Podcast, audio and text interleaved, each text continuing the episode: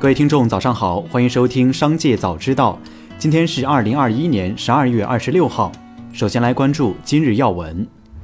近日，有关境内企业境外发行证券和上市的制度规则对外公开征求意见。对此，经济日报指出，受各种因素影响，中概股市场经历了一轮大幅下跌。市场担心国家限制企业赴境外上市，相关制度规则对外公开征求意见，明确了监管政策，完善了制度体系，打消了市场疑虑。新规的出台再次说明，我国扩大开放的方向不会变，支持企业依法合规境外上市的态度也不会变。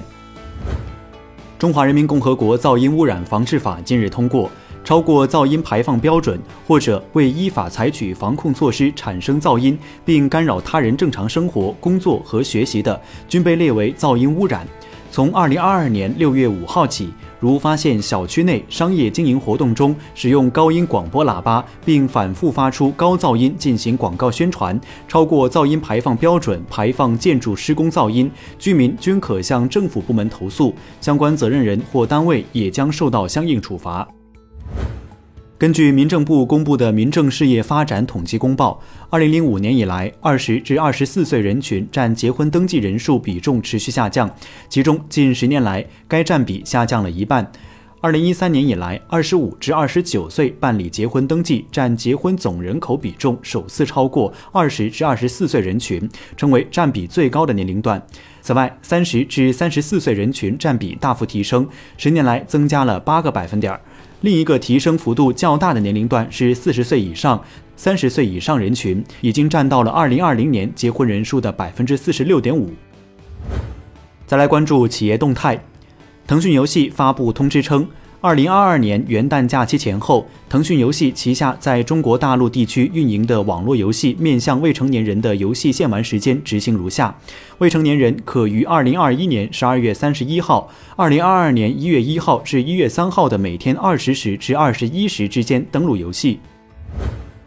近日，挪威主权财富基金决定将云南白药在投资名单上除名，称云南白药使用和销售穿山甲的身体部位有环境破坏的不可接受的风险。云南白药公司回应称，该基金指控的穿山甲鳞片的获得和销售依法依规，双方在一些文化和理念上有差异。云南白药表示，任何阶段的经营都依法依规的开展业务。再来关注产业新闻。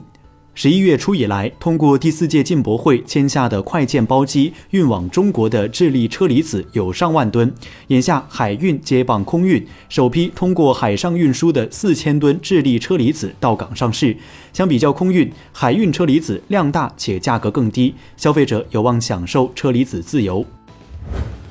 二零二二年全国研究生招生考试于十二月二十五号至二十七号举行，全国共安排三千六百余个考点，十七万个考场。二零二二年全国研究生招生考试全国报考人数为四百五十七万，比上年增加了八十万。统计发现，在报考人数连年增长的同时，近年来研究生招生规模也在适度扩大。全国教育事业发展统计公报显示，我国研究生招生规模从二零一零年的五十三点八二万人增加到二零二零年的一百一十点六六万人，十年增长了一倍。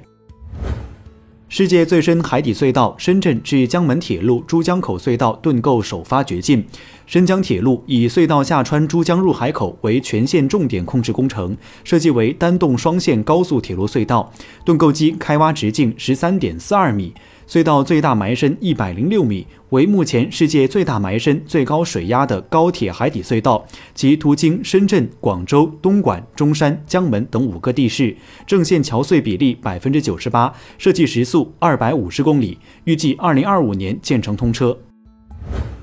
上海电网进入了三级应急响应状态，针对寒冷天气下配电网故障抢修，特别是用户内部故障增多的情况，国网上海电力主动强化网格化抢修管理。全市一百七十三个驻点的三千五百余名抢修人员，近九百台各类抢修应急发电照明车辆已落实就位，将全力以赴确保及时响应极端天气下的应急抢修需求。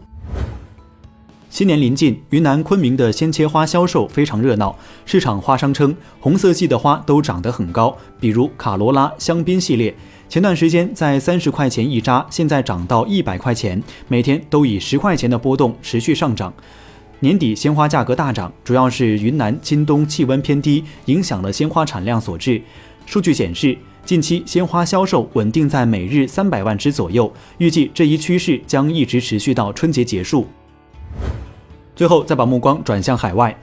路透社消息，全球航空公司取消了四千多个圣诞周末的航班。该网站显示，在周五的平安夜，全球有两千三百一十四个航班被取消，而这一天通常是旅行高峰期，其中大约四分之一是美国航班。在奥密克戎推动新冠感染激增的情况下，全球又有一千四百零四个圣诞节当天的航班被取消，周日的航班也有三百四十个被取消。据路透社报道，来自日本明治大学的一名教授研发出一款可舔舐电视屏幕样机。该电视屏幕可模仿多种食品味道，并让用户品尝。这款名为“品尝电视”的设备内部装有十种口味的罐子，可调出特定食物的味道。特调液可喷洒在薄膜上，再传输到屏幕上，供用户品尝。以上就是本期《商界早知道》全部内容，感谢收听，下次再见。